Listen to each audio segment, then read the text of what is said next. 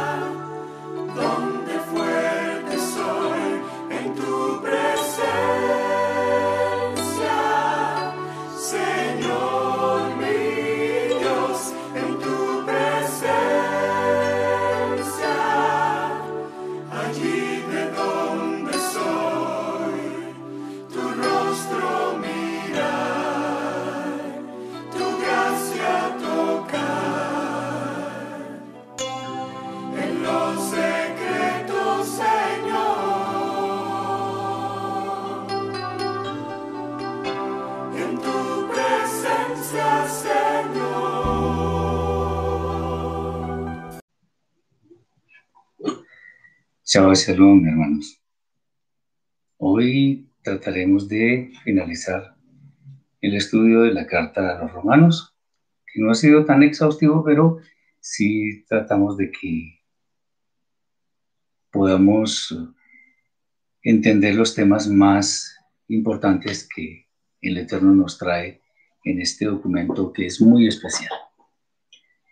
Hoy veremos los últimos cuatro capítulos, desde el 13 hasta el 16, con la ayuda del Eterno, y esperemos que esto sea de bendición para todos.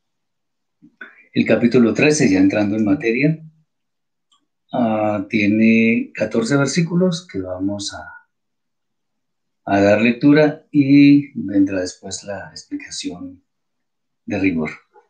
Dice así, sométase toda persona a las autoridades superiores, porque no hay autoridad sino de parte de Elohim, y las que hay por Elohim han sido establecidas. De modo que quien se opone a la autoridad, a lo establecido por Elohim resiste, y los que resisten acarrean condenación para sí mismos. Porque los magistrados no están para infundir temor al que hace el bien, sino al malo.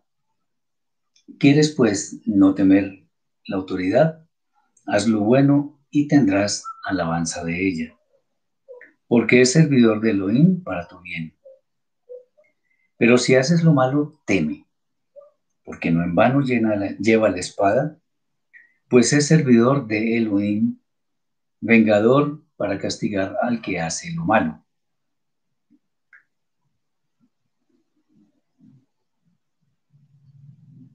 Por lo cual es necesario estarle sujetos, no solamente por razón del castigo, sino también por causa de la conciencia.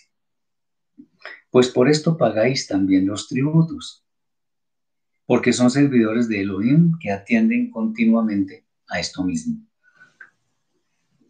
Pagad a todos lo que debéis. Al que tributo, tributo. Al que impuesto, impuesto. Al que respeto, respeto. Al que honra, honra. No debáis a nadie nada, sino el amaros unos a otros. Porque el que ama al prójimo ha cumplido la ley. Porque no adulterarás, no matarás, no hurtarás, no dirás falso testimonio, no codiciarás y cualquier otro mandamiento en esta sentencia se resume. Amarás a tu prójimo como a ti mismo. El amor no hace mal al prójimo, así que el cumplimiento de la ley es el amor. Y esto conociendo el tiempo, que ya que es ya hora de levantarnos del sueño, porque ahora está más cerca de nosotros nuestra salvación que cuando creímos. La noche está avanzada y se acerca el día. Desechemos pues las obras de las tinieblas y vistámonos las armas de la luz. Andemos como de día, honestamente, no en glotonerías y borracheras, no en lujurias y lascivias, no en contiendas y envidia, sino vestidos del Adón Yeshua Amashiach, y no proveáis para los deseos de la carne. Bien, es muy claro lo que dice acá, aunque muchas personas de pronto sacan de contexto algunas afirmaciones que hace Rav Shaul. Vamos a mirar entonces a qué aspectos de la vida se refiere el, el Shaliach. El capítulo en principio nos muestra el tema de la autoridad, que dice que las autoridades han sido establecidas por el Eterno y por ello hay que obedecerles. Sin embargo, es bueno decir que hoy en día abundan autoridades en, este mundo y el Eterno permitido que estén en eminencia, pero no por ello implica que hagan el bien. ¿Qué queremos decir con esto? Que, digamos, en aquel tiempo, en el tiempo de Rab Shaul, de Yeshua, pues las autoridades eh, sí eran, eran permitidas por el Eterno, pero no necesariamente ejercían justicia. Eh, Shaul establece que los magistrados, o sea, las autoridades, están para infundir temor al malo, pues ellos deben velar, o sea, los magistrados, la autoridad, deben velar para que se haga lo bueno en todo momento. Es importante tener muy en cuenta que lo que las autoridades digan, incluido, incluidos nuestros padres, independientemente de lo que ellos digan, no debemos obedecer si están haciendo o impulsándonos a hacer algo que va contra la voluntad del Eterno. Hoy en día sobreabundan gobiernos en los cuales lamentablemente esto es lo, más común. Entonces, como la autoridad nuestra, la más grande que tenemos, es el Eterno, de ninguna manera vamos a poner por encima de él a las personas, incluidos nuestros padres, si están tratando de llevarnos a hacer lo que es malo delante del Eterno. Muy bien. Una persona que hace el bien, o sea, que es un buen ciudadano, que cumple sus deberes cabalmente, no debe tener nunca el mal por parte de la autoridad que le requiera para cualquier asunto. Bueno, hay excepciones como las que se viven hoy, en día en nuestro país, pero bueno, eso, es algo de excepción. Pero si una persona no eh, ha pagado sus impuestos, no, no tiene antecedentes con las autoridades, si va por la calle, si le requieren su identificación o cosas de estilo, la presta y no, no sucede nada. Si va por la carretera manejando la velocidad que es, si la autoridad le requiere que requiere revisar su documentación, no tiene ningún problema. ¿Por qué? Porque todo lo tiene al día. Ha pagado impuestos, eh, los seguros, qué sé yo. Entonces, una persona buena no tiene que temer a la autoridad por eso es que aquí Shaul nos dice que los malos son los que deben temer. Pues al actuar en contra de la autoridad, sin duda han de recibir una retribución por causa de sus malas acciones. Muy bien, aquí hay un tema muy interesante que dice que la autoridad es quien lleva la espada para vengar al que hace lo malo. ¿Esto qué significa? En, ese entonces no había armas de fuego, como, existen hoy en día. Entonces, la espada tenía que ver con, con la pena de muerte. Porque si se está hablando aquí por parte de Shaul, que no en vano lleva la espada, es porque la pena de muerte de ninguna manera había sido abolida. como las, armas de fuego no existían, entonces la espada era la que se encargaba de ejecutar esa pena. Recordemos que también hay, hay muerte por apedreamiento, ahorcados, qué sé yo, bueno, en fin. Pero la pena de muerte no ha sido abolida.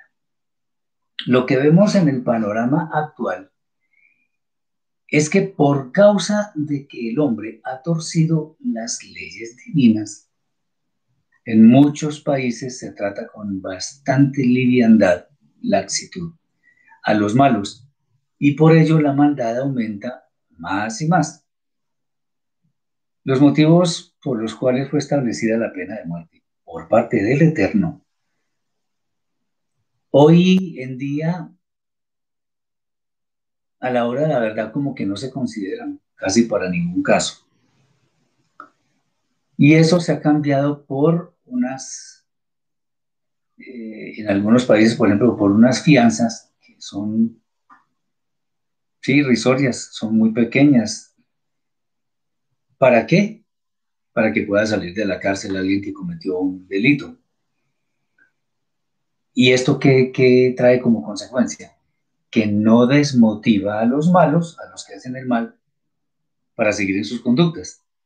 Muchas personas uno ve en la calle que tienen por costumbre robar todo el tiempo.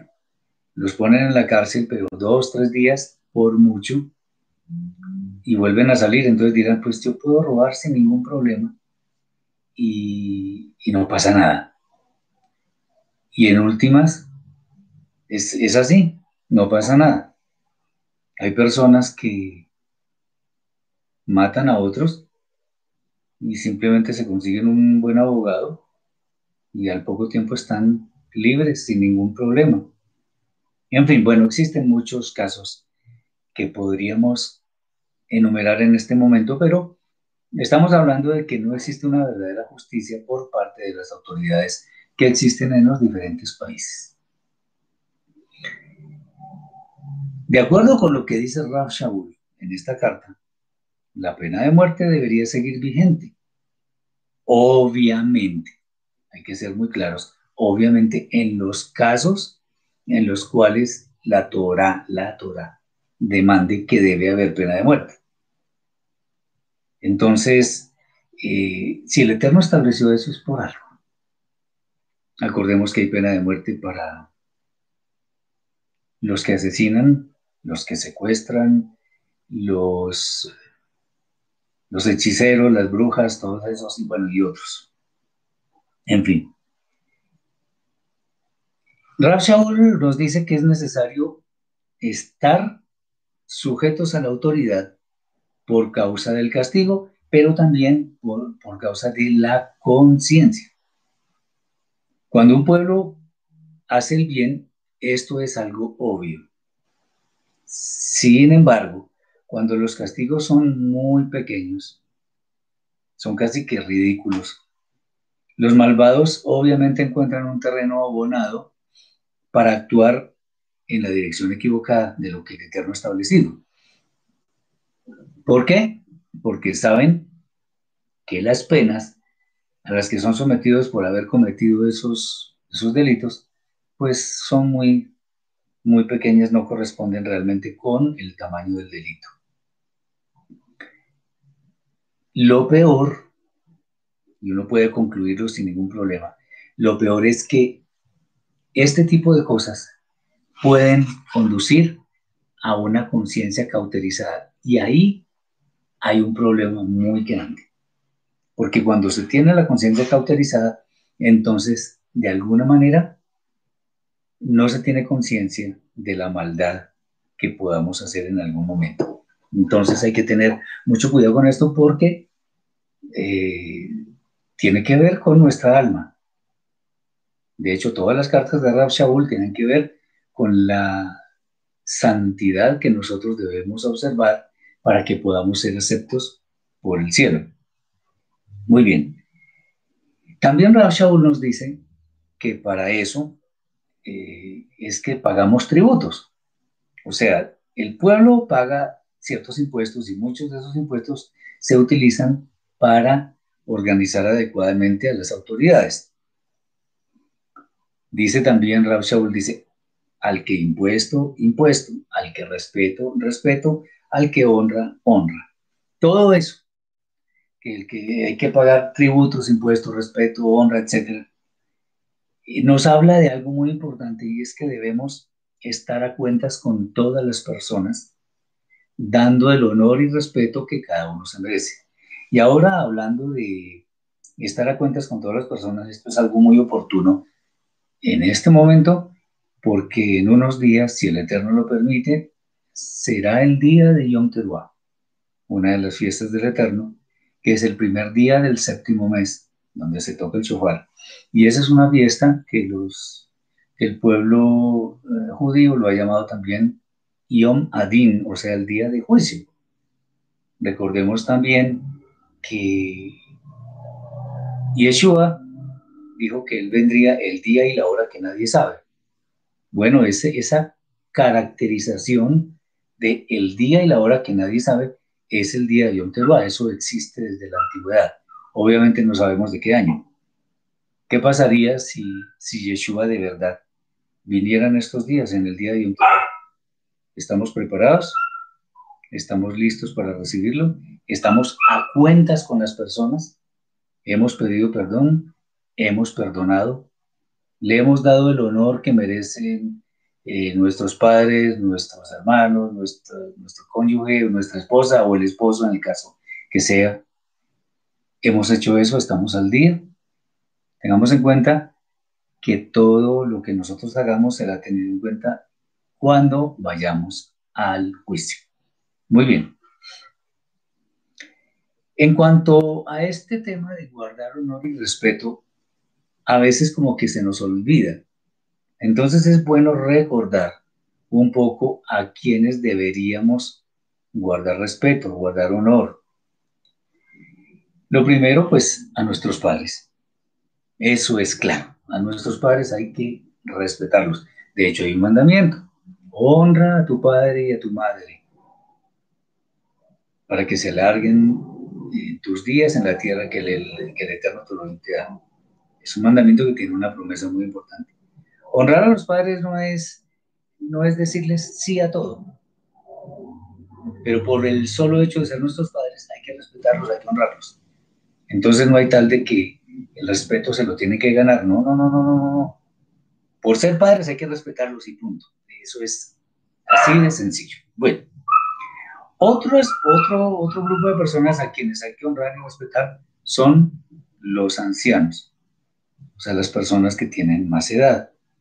El, el Eterno en varias partes ha dicho que hay que respetar las canas, hay que tener mucho cuidado porque esas personas que nos llevan muchos años de experiencia hay que respetarlas. En, algunas, en algunos sitios, creo que es en Japón, sí, tal vez, alguna vez vi un video de cómo es que educan a los, a los niños desde pequeños. Y cuando llega el, el profesor, el maestro a clase, todos se ponen de pie. Eso se ha perdido. Ahora los hijos no respetan a los padres ni a los mayores los tratan de igual a igual. ¿A cuento de qué? Muy bien. Otras personas que debemos, a quienes debemos guardar respeto y honor son las que están sobre nosotros en posiciones de autoridad. ¿Y esto qué significa? Si yo estoy trabajando como empleado en, en alguna empresa, yo tengo un jefe, le debo respeto a ese jefe independientemente de que sea difícil, de que sea una persona incluso grosera, que sé yo, le debemos respeto, porque estamos en la línea del organigrama de la empresa, estamos por debajo de él. Hay que respetarlo. Respetarlo no significa que seamos serviles con él, ¿no? Respeto, un trato educado, decente, básicamente. Otras personas a quienes hay que tener eh, a, quienes hay que respetar es a los maestros. Bueno, ya lo había puesto como ejemplo en, en Japón. Las personas que nos enseñan algo,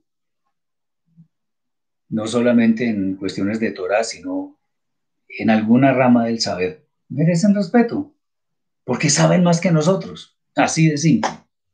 Cuando una persona tiene una dignidad que es más que la que nosotros tenemos, debemos respetarla. Entonces los maestros también forman parte de este grupo. Finalmente, este es un poco más difícil de entender a veces, pero bueno, son las personas que tienen posiciones de, sí, de dignidad, de dignidad, aunque no estén relacionadas con nosotros. Entonces, por ejemplo, el jefe de no sé qué cosa en cierta empresa, pero yo no trabajo allá, yo debo respetarlo.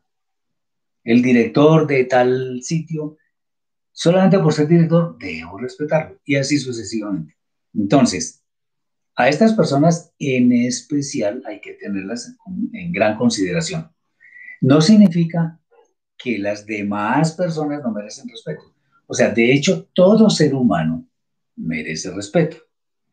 Obviamente que por el tema, eh, el tema de jerarquía, de orden, es necesario observar como cierta reverencia, cierto respeto especial hacia estas personas que hemos mencionado.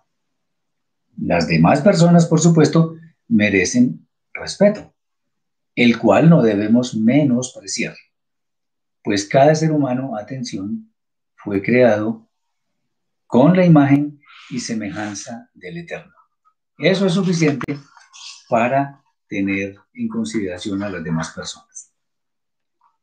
Respecto de estar a cuentas con las personas, solo una cosa debemos considerar, según lo dice Rab Shaul, que debemos permanentemente a las demás personas, que es el amor. O sea, nunca debemos darnos por satisfechos en cuanto al hecho de dar amor.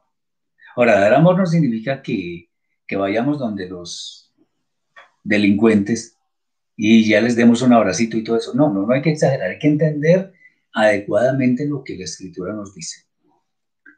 Eh, pero otra vez, nunca nos debemos considerar satisfechos de brindar amor. Porque el amor es algo que nosotros debemos dar sin medida, como lo ha dado el Eterno y como Yeshua mostró ese amor al ofrecer su vida por los pecados intencionales de la humanidad. Bien, no en vano, el Rab Shaul nos está enseñando que quien ama al prójimo es como si cumpliera toda la Torah. De acuerdo, así es.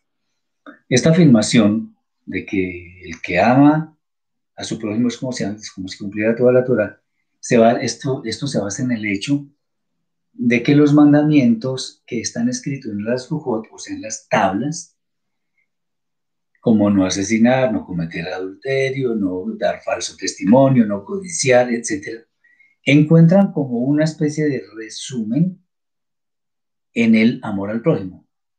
Incluso el amor al prójimo también implica el amor al eterno, pues el prójimo es imagen del eterno. Shaul nos dice que como el amor no le hace mal al prójimo, en consecuencia el cumplimiento de la ley divina es el amor.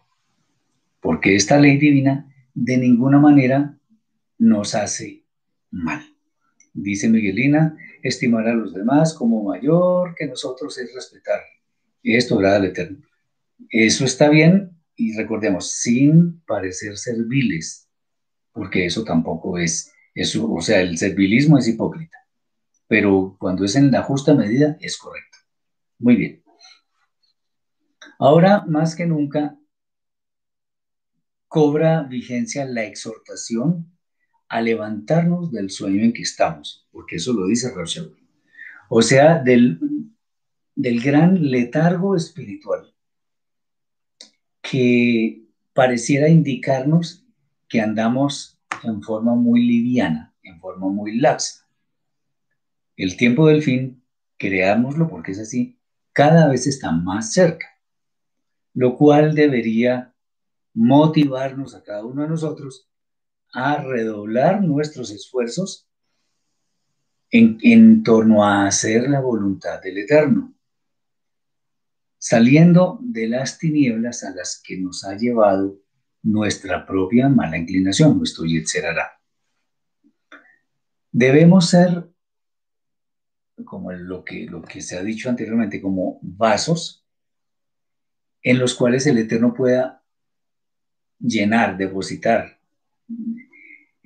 su luz para que ella sea nuestra vestidura con la cual podamos entrar en la eternidad, con una verdadera condición de santos.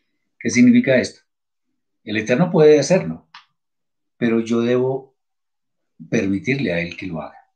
¿Cómo así? Yo soy superior al Eterno. No, sino que simplemente el Eterno no va a insistir a quien no quiere llenar su vida de lo que Él dice. Entonces, Él está dispuesto a llenar todos los vasos, pero hay vasos que se oponen. Entonces, bueno, cada uno tendrá obviamente que dar cuentas de este comportamiento.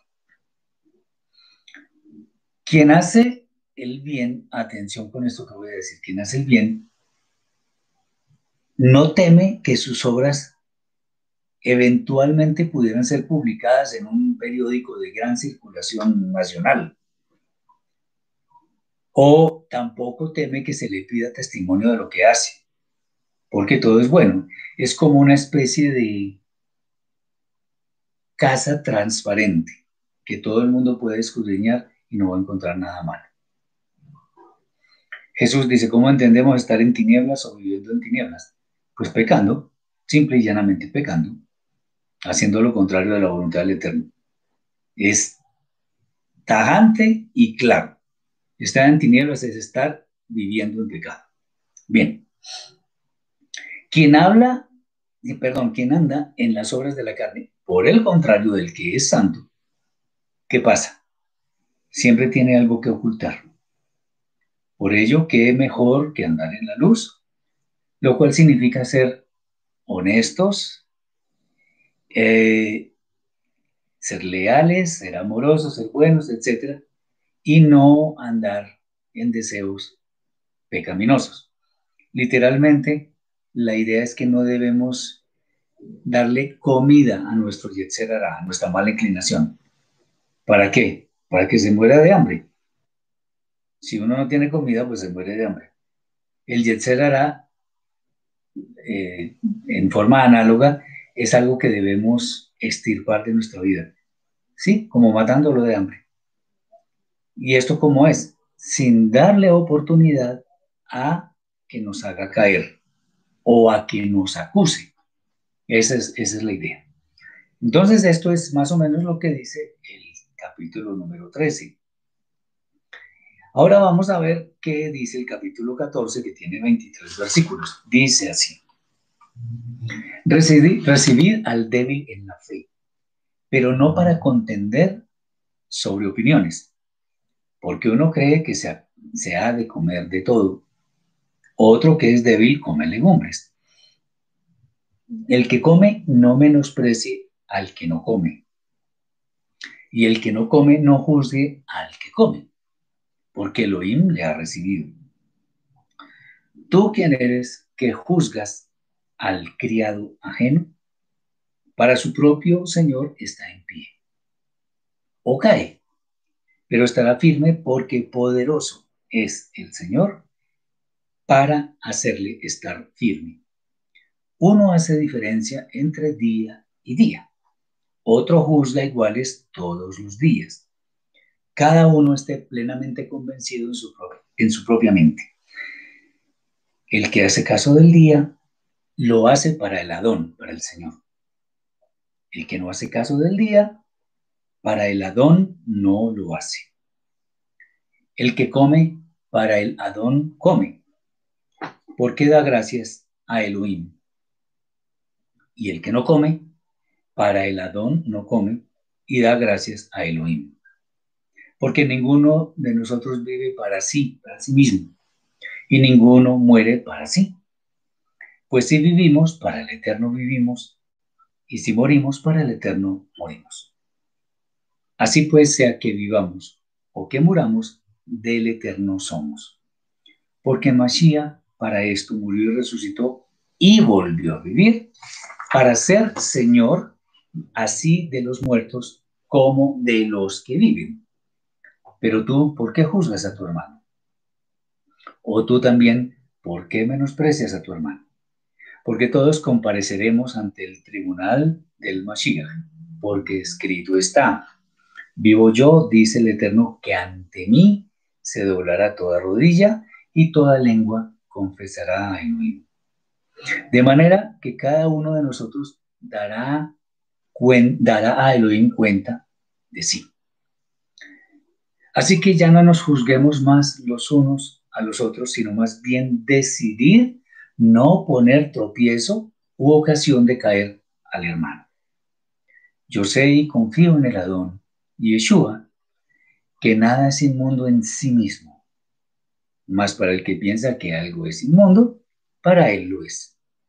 Pero si por causa de la comida tu hermano es contristado, ya no andas conforme al amor. No hagas que por la comida tuya se pierda aquel por quien Mashiach murió. No sea pues vituperado vuestro bien, porque el reino de Elohim no es comida ni bebida, sino justicia, paz y gozo en la Rúa Hakodesh. Porque el que en esto sirve a Mashiach agrada a Elohim y es aprobado por los hombres. Así que sigamos lo que contribuye a la paz y a la mutua edificación. No destruyas la obra de Elohim por causa de la comida. Todas las cosas a la verdad son limpias, pero es malo que el hombre haga tropezar a otros con lo que come. Bueno es no comer carne, ni beber vino, ni nada en que tu hermano tropiece o se ofenda o se debilite. ¿Tienes tu fe? Tenla para contigo delante de Elohim. Dichoso el que no se condena a sí mismo en lo que aprueba. Pero el que duda sobre lo que come es condenado porque no lo hace con fe. Y todo lo que no proviene de la fe es pecado. Bueno, aquí hay unos textos muy interesantes que se pueden prestar para confusión. Y vamos a ver. Entonces ahora Shaul se enfoca en quienes son recién llegados a este hermosísimo camino de la fe, o puede que sean débiles en torno a su convicción o conocimiento. Él nos dice que debemos recibir a este tipo de personas, pero no para contender con ellos. Esto significa que cuando haya diferencia de opiniones, es mejor que no nos enfrasquemos en disensiones, en peleas, en todas esas cosas que no ayudan al crecimiento de las personas. A veces es mejor, cuando una persona está hablando mucho sobre algún aspecto y está haciéndolo con mucha seguridad, es mejor callar, no porque le estemos dando la razón, sino porque llegará el momento en que de pronto esa persona va a darse cuenta que no está diciendo las cosas correctamente. Por ello, aunque algunos creen que se debe comer de todo, no deben juzgar a quienes no lo hacen ni viceversa. El aspecto central es que ambos tipos de personas los ha recibido Elohim.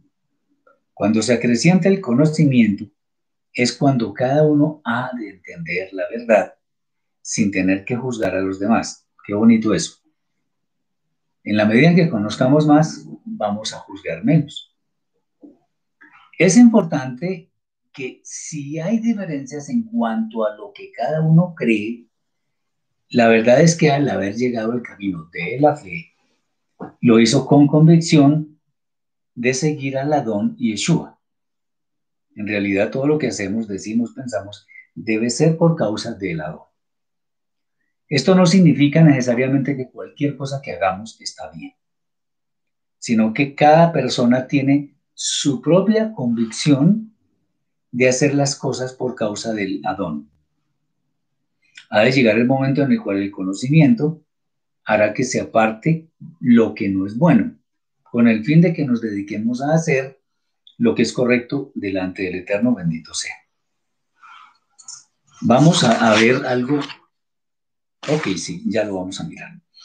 No debemos juzgar a nuestros hermanos y mucho menos menospreciarlos. menospreciarlos. Pues no solo no tenemos ningún derecho a hacerlo, sino que todos, sin excepción, hemos de comparecer ante el tribunal del Mashiach.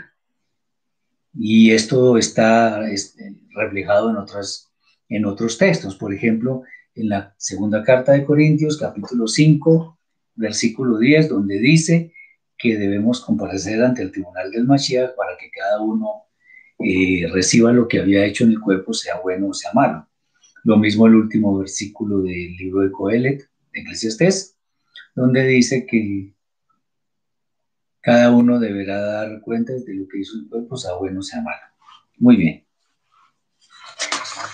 Entonces, eh, es bueno que tengamos en cuenta que los juicios que va a ser el Eterno son con perfecta justicia. Al final del tiempo, todos hemos de confesar a Elohim y ante Él debemos dar cuentas. Razón más que suficiente para que no estemos pendientes de juzgar a los demás y menos, menos en forma desfavorable.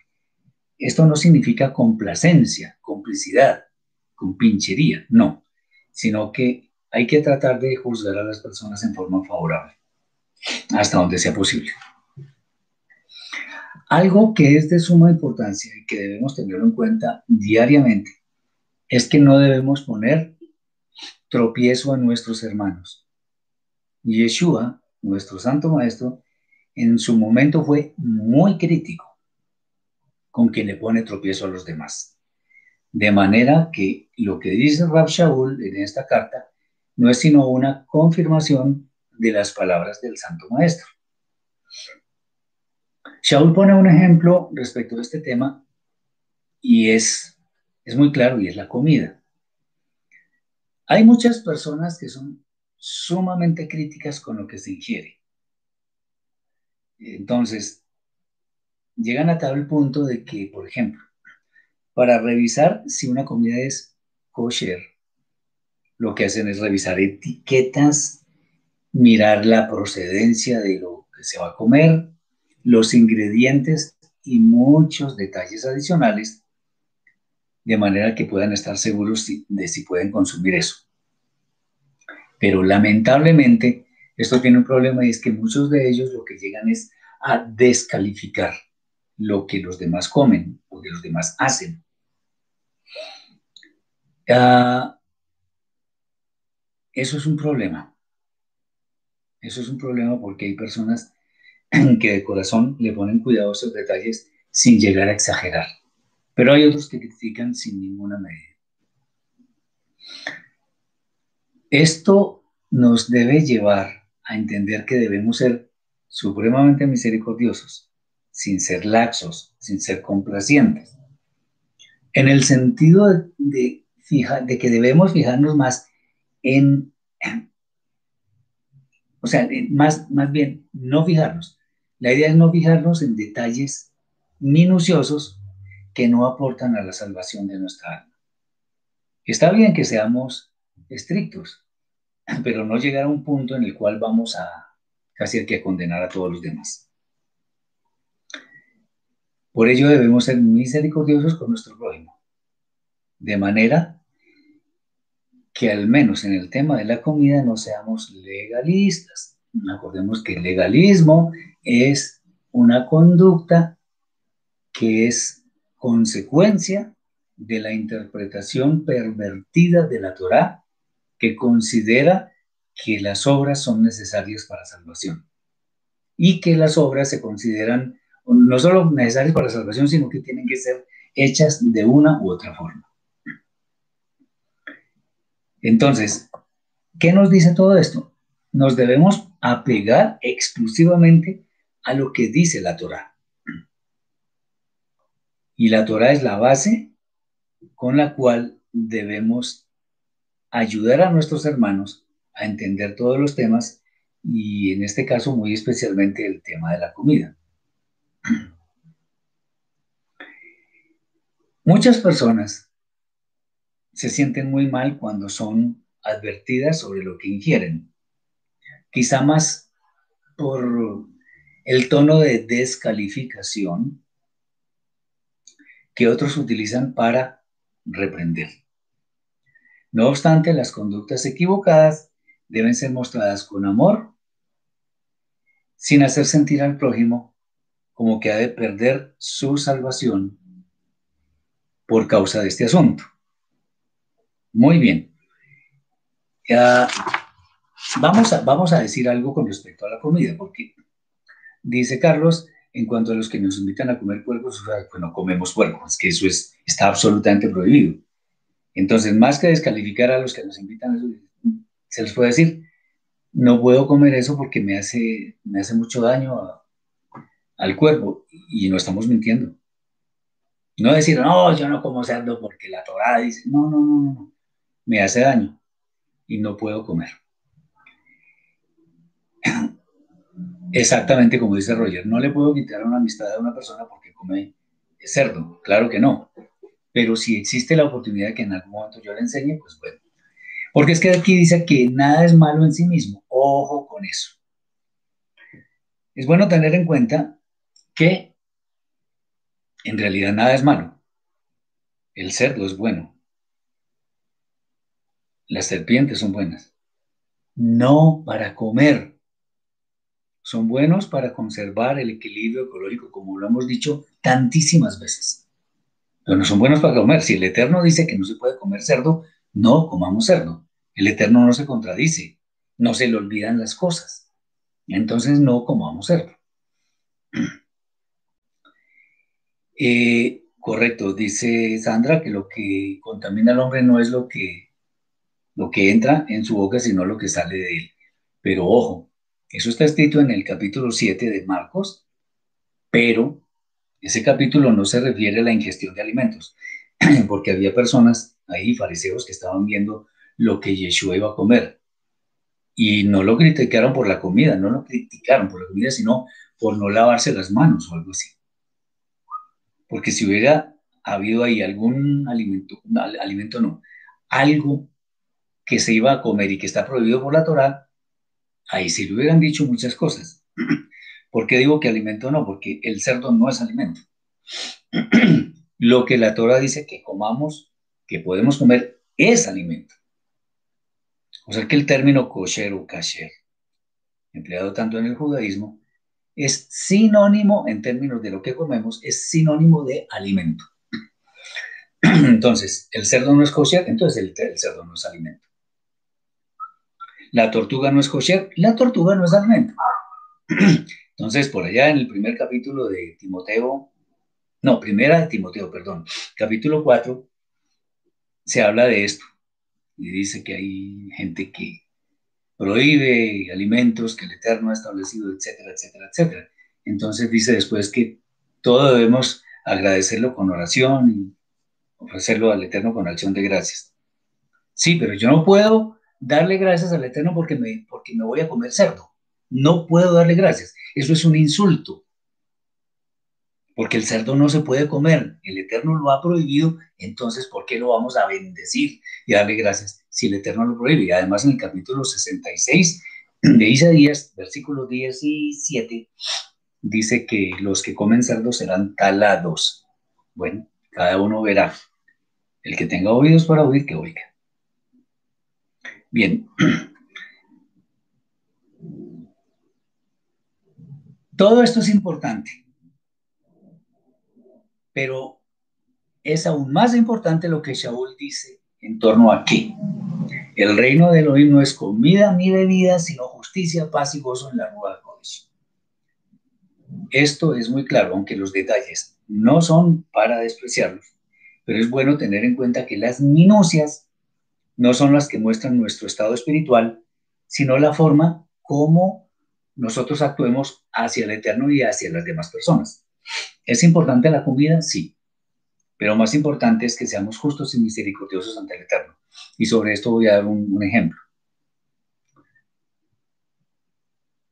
Algunos fariseos que estaban con él, Yeshua les dio una lección tremenda, porque les decía hipócritas. Decía, ustedes se preocupan por diezmar la menta, el comino y el eneldo, Mateo 23, 23. Y se olvidan de lo más importante de la Torah, la justicia, la misericordia, la fidelidad. Esto era bueno hacer sin dejar de hacer aquello. O sea, está bien que diezmen, pero lo que realmente no hay que dejar de hacer es la justicia y la misericordia. Eso se llama prioridades. Entonces, eh, primero lo primero, justicia y misericordia. Después vamos a los detalles. Una sentencia clave de Rab Shaul es que sigamos lo que contribuye a la paz y a la mutua edificación. Dice, no destruyas la obra de Elohim por causa de la comida. Aquí estamos entendiendo que es más importante para el cielo que haya paz, que haya shalom entre todos, que, y, y más que preocuparnos por, por detalles, y es más importante edificarnos que destruirnos. Obviamente, esto no significa que tengamos licencia, autorización para dejar de cumplir lo más pequeño. Eso mencioné Mateo 23, 23. Las personas que tienen criaderos de cerdos para negocio vuelvan o sea, no lo comen, esto es iniquidad. Pues, pues en cierta forma sí, porque están siendo piedra de tropiezo para los demás. Entonces, pues un creyente difícilmente debería tener un criadero de cerdos, porque está siendo piedra de tropiezo para las demás personas. Es así de simple. Si el Eterno dice que no comamos cerdo, no comamos cerdo. Es fácil. Hay que obedecer al Eterno, hay que agradar, al Eterno antes que a los hombres. Eso está clarísimo. Entonces, eh, fijémonos en eso. Hay personas que dicen que, que es que el cerdo ahora lo llaman cerdo kosher, imagínense, porque tiene ciertas especificaciones, no lo crían por allá y no sé dónde. No, el cerdo es cerdo. La carne del cerdo es tóxica. Así los críen, yo no sé cómo. Pero la naturaleza del cerdo no se puede cambiar. Dice Juan, dejé de comer cerdo y camarones y mi colesterol bajó enormemente. Si el Eterno nos dio estas instrucciones de dejar de comer algo impuro, es porque nos ama. Muy bien, lo felicito, así es. Claro, el Eterno nos ama y por eso nos dice, haz esto, pero no hagas aquello. Simple, muy sencillo. O sea, debemos siempre actuar según nuestras prioridades. O sea, primero debe ser lo más importante, después lo demás en torno a lo que ingerimos, Shaul hace una última sugerencia en torno a eso, a lo que comemos. Nada que pueda ser tropiezo para nuestro prójimo debemos comer o beber. Esto significa que debemos ser ejemplo para todos los demás, teniendo en cuenta que tenemos ante nosotros un gran número de testigos de nuestros actos. Finalmente, unas palabras muy oportunas en este capítulo. Feliz el hombre que no se condena a sí mismo. Pero esto tiene que ver en cuanto a la fe que privadamente el hombre muestra ante el Creador y que obviamente no se desvía de ninguna forma de lo que él ha establecido en su Torah. No es bueno hacer las cosas sin convicción, pues ello nos puede llevar a pecar. Así de sencillo. Muy bien. Ahora vamos a ver el capítulo 15, que tiene 33 versículos. Me voy a permitir leerlos y vamos a hacer el análisis correspondiente. Así que los que somos fuertes debemos soportar las flaquezas de los débiles y no agradarnos a nosotros mismos. Cada uno de nosotros agrade a su prójimo en lo que es bueno para edificación. Porque Neón Mashiach se agradó a sí mismo. Antes bien, como está escrito, los vituperios de los que te vituperaban cayeron sobre mí, porque las cosas que se escribieron antes para nuestra enseñanza se escribieron, a fin de que por la paciencia y la consolación de las escrituras tengamos esperanza. Pero el, el Elohim de la paciencia y de la consolación os dé entre vosotros un mismo sentir según Mashiach, Yeshua, para que unánimes a una voz glorifiquéis a Elohim y Padre de, al, Elohim y Padre de nuestro Adón Yeshua Amashiach. Por tanto, recibíos los unos a los otros, como también Mashiach nos recibió para gloria de Elohim. Pues os digo que Mashiach Yeshua vino a ser siervo de la circuncisión para mostrar la verdad de Elohim, para confirmar las promesas hechas a los padres y para que los gentiles glorifiquen a Elohim por su misericordia, como está escrito. Por tanto, yo te confesaré entre los gentiles y cantaré a tu nombre. Y otra vez dice, alegraos gentiles con su pueblo. Y otra vez, alabad al Adón todos los gentiles y magnificadle todos los pueblos. Y otra vez dice Yeshayahu, Isaías, estará la raíz de Ishai y el que se levantará a regir, a, regir los gentiles. Los gentiles esperarán en él.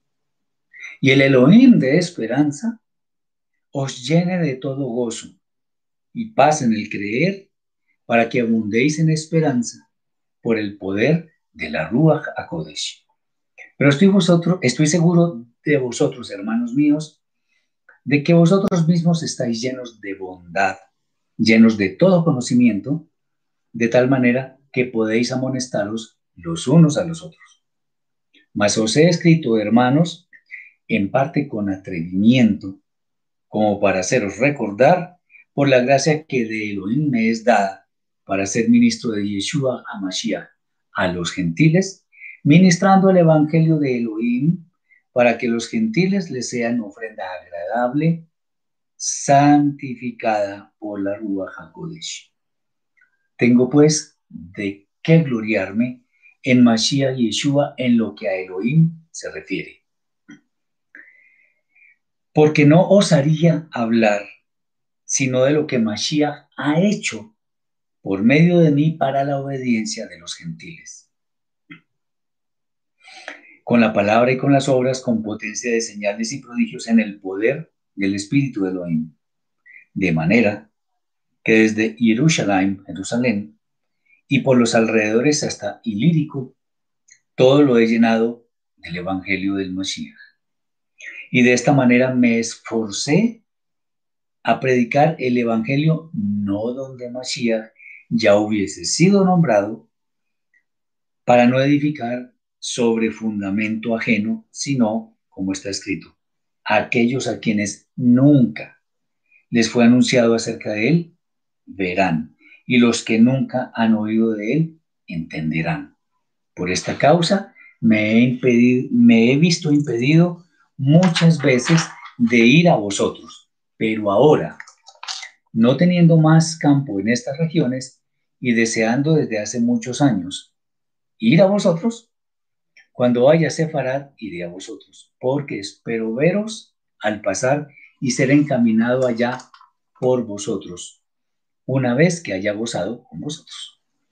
Mas ahora voy a Jerusalén para ministrar a los santos. Acordémonos que estamos leyendo, como en anteriores comentarios, el texto de la Reina Valera para confrontarlo.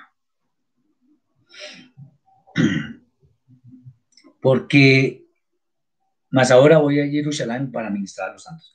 Porque Macedonia y Acaya tuvieron a bien hacer una ofrenda para los pobres que hay entre ellos, entre los santos, perdón, que están en Jerusalén. Pues les pareció bueno y son deudores a ellos, porque si los gentiles han sido hechos participantes de sus bienes espirituales, también deben ellos ministrarles a, de los materiales.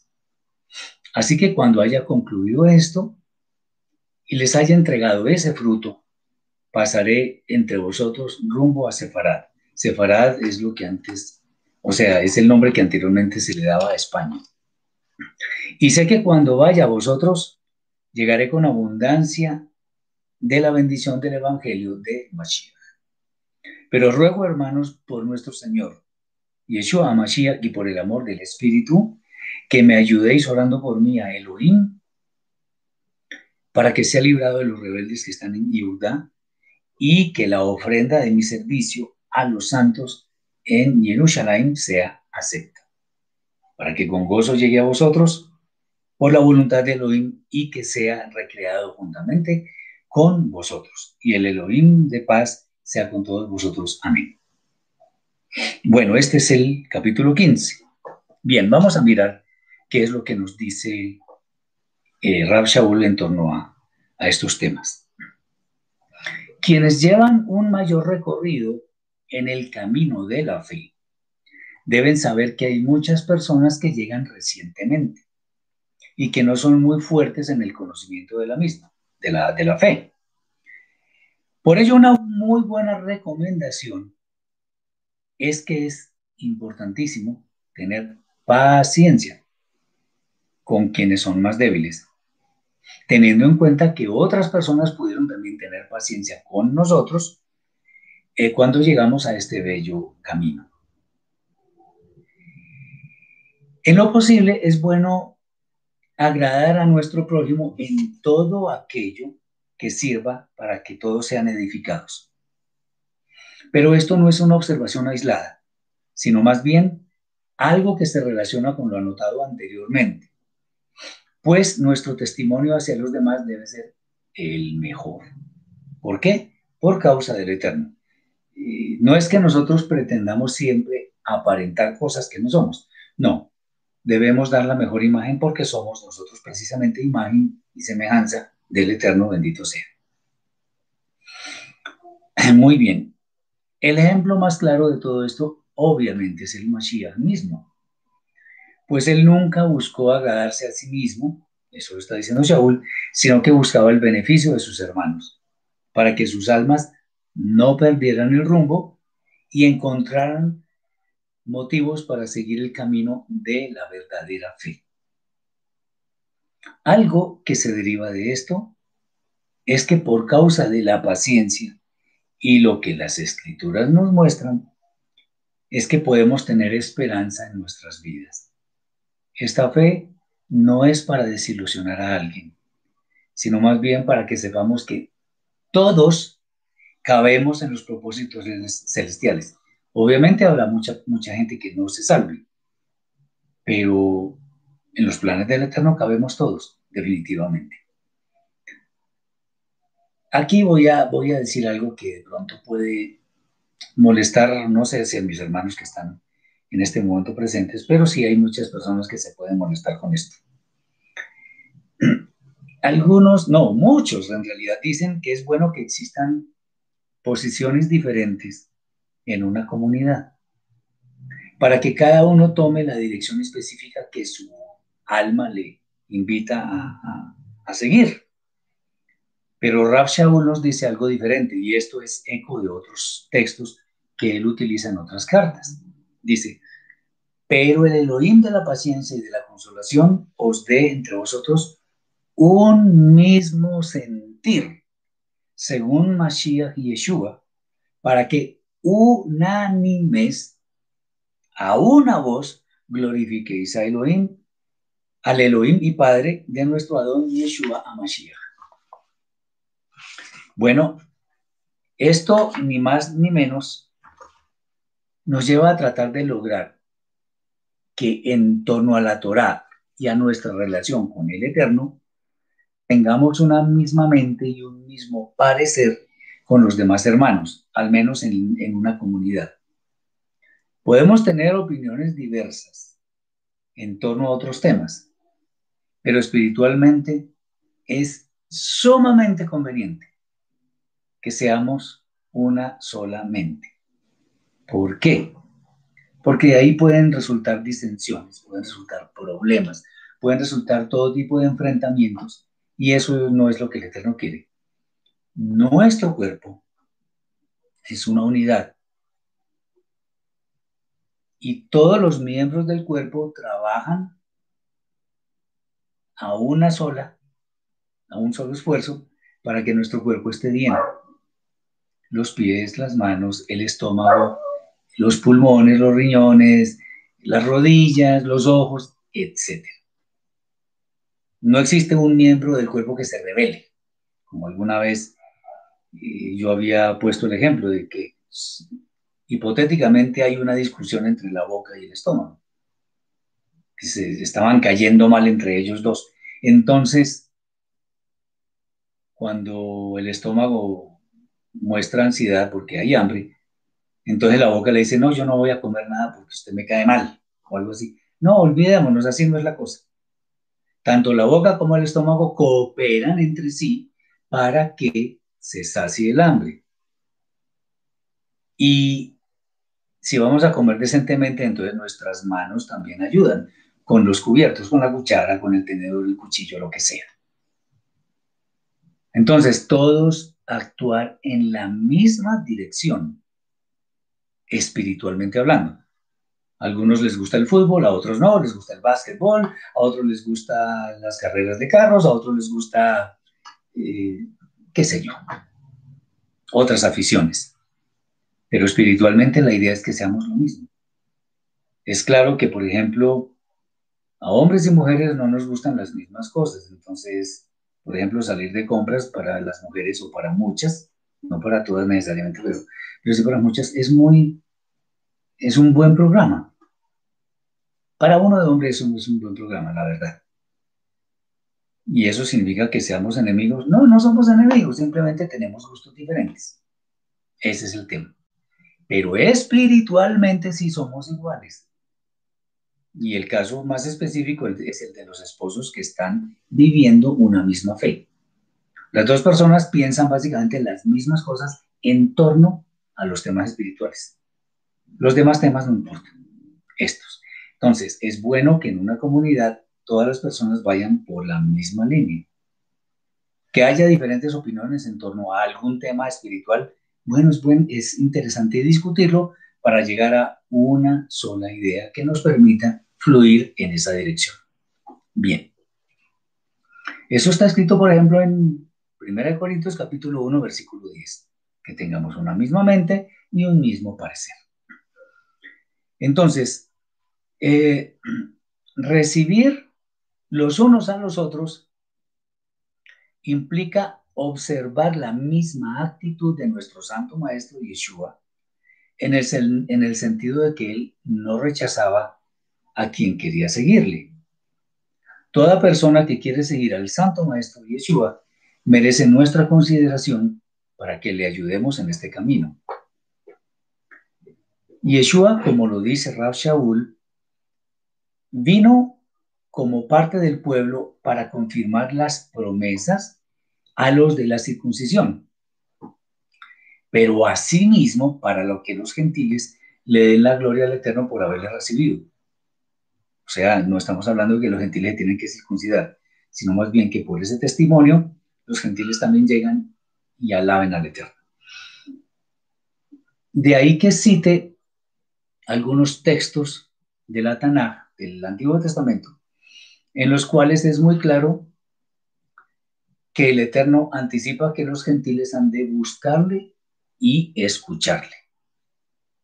Y Yahú Isaías capítulo 11, versículo 10 dice que la raíz de Ishai, o sea, el Mashiach, habría de ser buscada por los pueblos y obviamente no se refiere a Israel. Lo que significa que los gentiles no solo forman parte de los propósitos más sublimes del Eterno, sino que ellos además habrían de escucharle y obedecerle. Shaul hace una observación en cuanto a que él confía en que los creyentes establecidos en Roma son diligentes como para amonestarse los unos a los otros y que tienen en cuenta que él es un enviado a los gentiles, quienes son tenidos en cuenta por él para que por medio de su oficio ellos lleguen a ser agradables ante el Eterno. Esto lo hace recordando además su recorrido por muchas regiones, anunciando las buenas nuevas de salvación eh, en, en, sitios en los cuales el Mashiach no ha sido anunciado aún, con el fin de que él, Shaul, anuncia al Mashiach a quienes nunca le han visto. lo cual ha sido una razón para que aún no haya podido ir a Roma. Finalmente, Shaul pide oración por él, para que pueda finalmente llegar a ellos y anunciarles las nuevas buenas, las buenas nuevas de salvación en forma personalizada. Esto es más o menos lo que nos enseña el capítulo 15 y es muy interesante. Y ahora vamos al capítulo 16, que es el último, que son que consta de saludos y cosas de ese estilo, pero también vamos a, a mirar algunos aspectos importantes que debemos tener en cuenta para nuestra vida diaria y que se derivan de lo que hemos visto en, en todo el recorrido de esta maravillosa carta. Capítulo 16, versículos 1 al 27. Os recomiendo además nuestra hermana Febe, la cual es diaconisa en la iglesia de Sencrea, que la recibáis en el Adón como es digno de los santos y que la ayudéis en cualquier cosa eh, en que necesite de vosotros, porque ella ha ayudado a muchos y a mí mismo Saludad a Priscila y a Aquila, mis colaboradores en Mashiach y Yeshua, que expusieron su vida por mí, a los cuales no solo yo doy gracias, sino también todas las iglesias de los gentiles. Recordemos que el vocablo iglesia en realidad es Keilah, que significa comunidad, que significa congregación, etc., más que iglesia. Saludad también a la iglesia de su casa. Saludad a Epeneto, amado mío, que es el primer fruto de Acaya para Mashiach. Saludad a María, la cual ha trabajado mucho entre vosotros. Saludad a Andrónico y a Jonias, mis parientes y mis compañeros de prisiones, los cuales son muy estimados entre los apóstoles y que también, y, que también fueron antes de mí en Mashiach. Saludad a Amplias, amado mío en el Adón. Saludad a Urbano, nuestro colaborador en Mashiach y Yeshua. Y a Estaquis, amado mío. Saludad a Apeles, aprobado en Mashiach. Saludad a los de la casa de Aristóbulo. Saludad a Herodión, mi pariente. Saludad a los de la casa de Narciso, los cuales están en el Adón. Saludad a Trifena y a Trifosa, las cuales trabajan en el Adón. Saludad a la, amada Pérsida, la cual ha trabajado mucho en el, en el Adón. Saludad a Rufo, escogido en el Adón, y a su madre y mía. Saludad a Síncrito, a Flegonte, a Hermas, a Patrobas, a Hermes y a los hermanos que están con ellos. Saludad a Filólogo, a Julia, a Nereo, a su hermana, a Olimpas y a todos los santos eh, que están con ellos. Saludaos los unos a los otros con ósculo santo, con un beso. Os saludan todas las iglesias del Mashiach. Mas os ruego, hermanos, que os fijéis en los que causan divisiones y tropiezos en contra de la doctrina que vosotros habéis aprendido y que os apartéis de ellos. Porque tales personas no sirven a nuestro Adón, Mashiach, sino a sus propios vientres. Y con suaves palabras y lisonjas engañan a los corazones de los ingenuos. Porque Vuestra obediencia ha venido a ser notoria a todos, así que me gozo de vosotros. Pero quiero que seáis sabios para el bien e ingenuos para el mal. Y el Elohim de paz aplastará en breve al Satán bajo vuestros pies. La gracia de Jasón y Sosípater, mis parientes.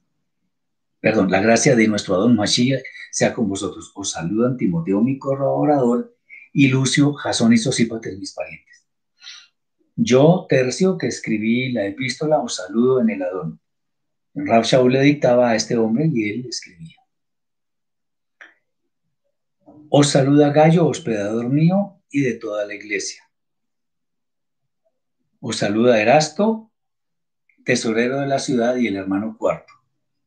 Ahora, esto que voy a decir es una añadidura. La gracia de nuestro Adón Mashiach sea con todos vosotros. Amén. Eso es una añadidura.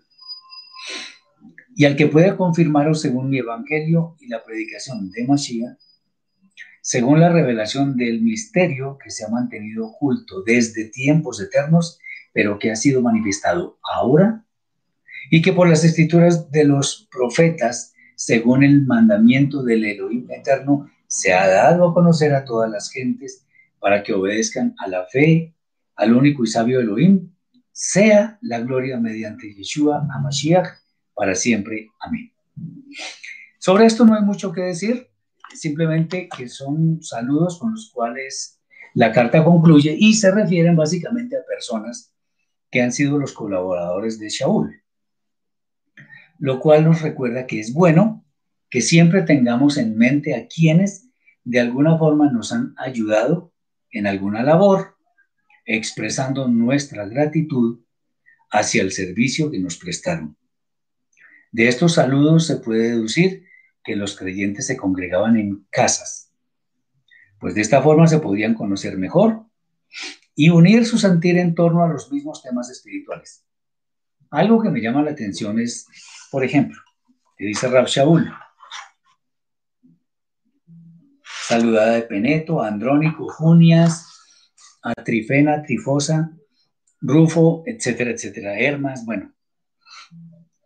¿Qué tiene de interesante esto?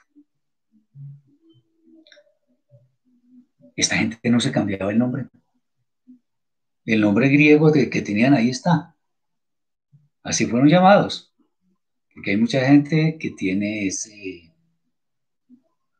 deseo, bueno, pues, ahí esa moda, yo no sé, de cambiarse el nombre por un nombre hebreo cuando llegan a esta fe. A mí me pasó también, no voy a decir que no, a mí me pasó.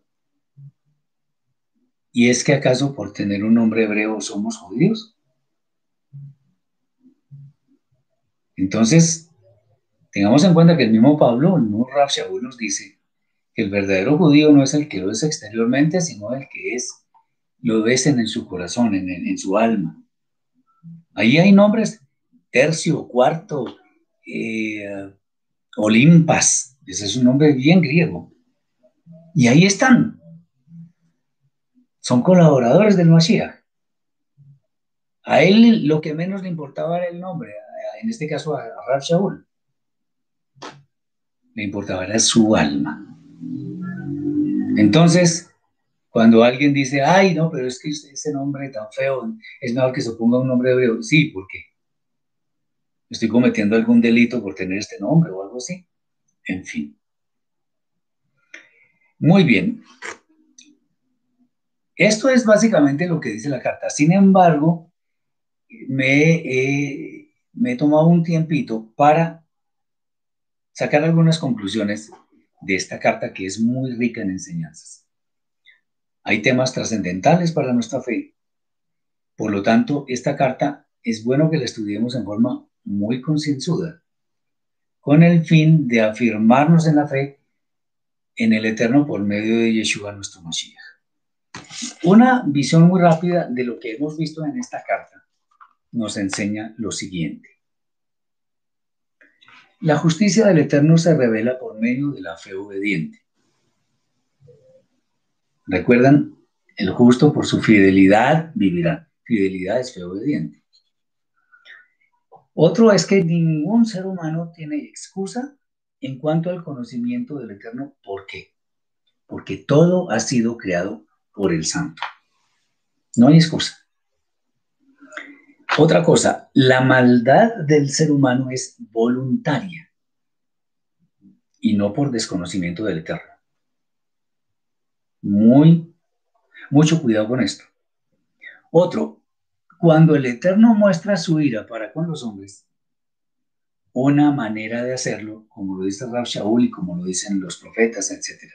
Una manera de hacerlo es dejar que caigan en el yugo muy pesado de sus más bajas pasiones. Otro, otro tema que trata Rab Shaul es que todos seremos juzgados según nuestras obras en esta edad presente. Otro es que son justificados no solo quienes escuchan la ley divina, sino quienes la ponen en práctica en sus vidas. Otra cosa es que el verdadero judío no es el que tiene apariencia externa piadosa, sino quien en su interior alaba al Eterno, lo cual se refleja en las obras establecidas en la Torah y no en las establecidas por hombres. Alajá, por ejemplo. Yo no me salvo por cumplir Alajá, sino por cumplir Torah. Todos, eh, tanto judíos como quienes no son judíos, hemos pecado, todos. Y por ello requerimos de la salvación que viene exclusivamente por medio del Mashiach. La salvación viene del Eterno por medio del Mashiach. Otro es lo que se ha dicho también en, en la carta a los Gálatas, por ejemplo. Nosotros no somos justificados por obras legalistas resultantes de interpretaciones erróneas de la Torah, sino por la fe obediente eh, que hace lo que dice la Torah. ¿Por qué? Porque proviene del Eterno. Otro tema que hemos visto acá es que es Yeshua el Mashiach y no otro el que nos muestra la entrada a las moradas de la eternidad. Y por medio de él, de Yeshua, nuestro santo maestro, es que somos declarados justos. Otro tema es que la gracia inagotable del Eterno se revela en gran medida en el hecho de que así como el pecado entró por un hombre y se multiplicó a toda la humanidad, y además por el pecado vino la muerte, por medio de un solo hombre también se consuma la gracia que lleva a la vida eterna. También con el Mashiach hemos muerto al pecado y hemos sido declarados nuevas criaturas, pues ahora el pecado no tiene poder sobre nosotros. Si nosotros somos verdaderos creyentes, el pecado no tiene poder sobre nosotros. Aunque con la carne servimos al pecado, eso lo dijo creo que en el capítulo 7, con nuestra alma servimos al Eterno. Por ello, hemos de someter nuestra alma animal, aquella que está representada en el Nefesh en el Ruach, a nuestra alma divina que está en la Neshama. Otro tema es que si estamos en Yeshua, o sea, si seguimos sus pisadas y nos apartamos del mal, no hemos de ser condenados. Otra que es muy bonita, que sabe mucha gente, es que a quienes aman al Eterno todas las cosas, por difíciles que parezcan, por negativas que parezcan, siempre nos ayudan a bien. Esta me gusta mucho. Invocar al Eterno no es pronunciar su nombre, sino obedecerle según sus términos, o sea, según los términos del Eterno. Otro que también me gusta mucho y es que el Eterno no ha desechado a Israel en ninguna manera. Otro punto es que los gentiles que deciden seguir al Mashiach son injertados en las ramas naturales del olivo natural que es Israel.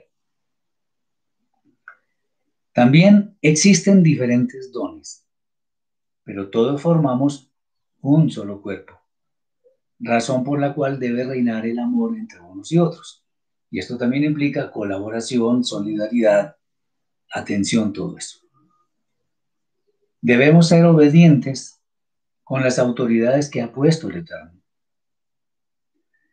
También es necesario recibir a los débiles en la fe sin ser tropiezo para ellos.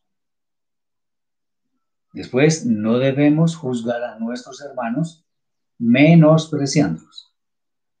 Finalmente, el Eterno tiene grandes propósitos con los pueblos gentiles cuyo valor es igual al de los judíos en su presencia. Aquí Rav Shaul nos está dando una serie de, de sugerencias para que nuestra vida sea santa. Haríamos bien en atenderlas, esas palabras. Espero que, esto, que este tiempo haya sido de mucha edificación para todos.